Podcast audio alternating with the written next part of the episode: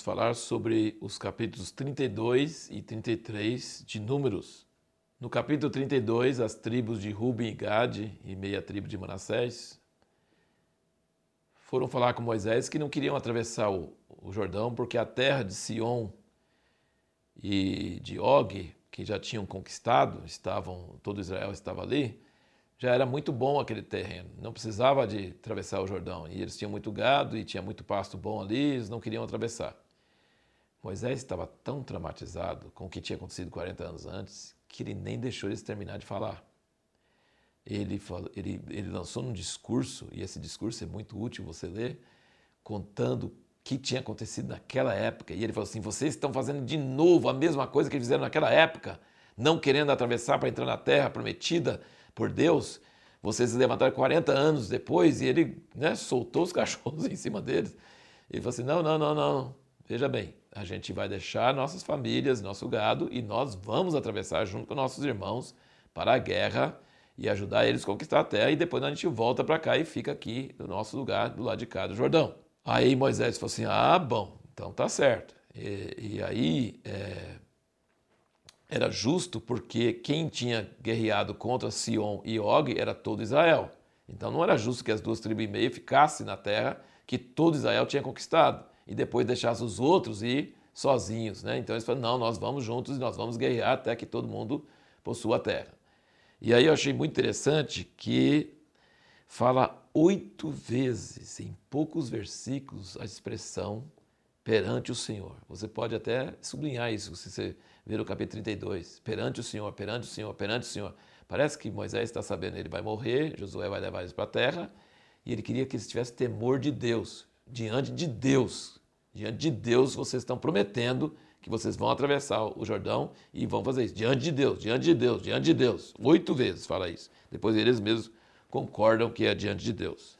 Aí no capítulo 33 nós temos registro de todas as jornadas, onde eles acamparam, onde eles partiram, Gente, veja como Moisés era metódico. Deus é metódico, Moisés é metódico. Moisés registra tudo. Gente, naquela época não era comum uma pessoa que sabia escrever, ler. Moisés foi ensinado em toda aquela cultura avançada do Egito. E esse homem metódico, que registra exatamente onde Israel, todas as suas jornadas, ele registra tudo, é esse homem metódico que Deus escolhe para escrever os primeiros cinco livros da Bíblia esse projeto maravilhoso que é a Bíblia, nós devemos a um homem metódico como Moisés. Sabe o que é necessário para uma pessoa de Deus assim? Que você dê valor ao passado, que você dê valor à história. Deus é um Deus da história. Ele dá valor às coisas do passado. As coisas do passado nós precisamos registrar, lembrar, nós precisamos entender que o presente vem como fruto do passado e nós precisamos dar valor ao passado e nós precisamos aprender a escrever as coisas importantes e relevantes para que sejam lembradas. E isso faz a gente dar muito valor em Moisés. E o, assim, uma coisa que Moisés cita aqui com Ruben e Gade e tal, é um versículo muito famoso, é uma frase muito famosa, é Números 32, versículo 23.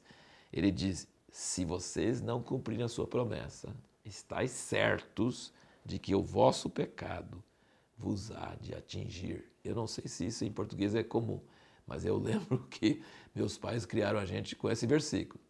Estais certo que o seu pecado vai te atingir. Pode ficar escondido por um tempo, pode demorar a ter consequência, mas estais certo que Deus vai fazer seu pecado pegar você lá na frente. Isso é uma frase assim muito importante a pessoa pode passar anos na vida e pensar, não, escapei ileso. Não, diante de Deus você não escapa ileso. Pecado tem consequência. E essa então é uma frase muito importante nesse contexto. E a última coisa que nós queremos falar nesses capítulos é que Deus queria que eles aniquilassem totalmente os cananeus. Não podia sobrar nem um ser vivente, nem criança, nada, nem mulher, nem cidadezinha, nem vila, não podia fazer acordo, tinha que aniquilar completamente. Se você lembrar de, de Gênesis 15, Deus falou com Abraão: Seus filhos vão para o Egito e vão ficar lá 400 anos, porque a medida do pecado dos cananeus ainda não está completa. Então ele falou: Não posso destruir os cananeus, porque eles não cometeram pecado suficiente. mas daqui 400 anos vai ter uma cultura depravada, horrível, que oferecia as crianças a Moloque, que era imoralidade terrível. E, então, por isso que Deus queria que eles fossem totalmente aniquilados. Sabe, parece uma coisa muito cruel para nós, mas era necessário. Assim, se ficar um pouquinho, sabe o que vai acontecer? Esse pouquinho vai contaminar vocês, vocês vão se tornar tão maus quanto eles e eu vou ter que acabar com vocês. Entendeu? Então, assim, a coisa importante de aniquilar uma cultura errada é acabar com tudo para que aquilo não venha a contaminar o resto. Qual a lição que nós podemos aprender disso para nós?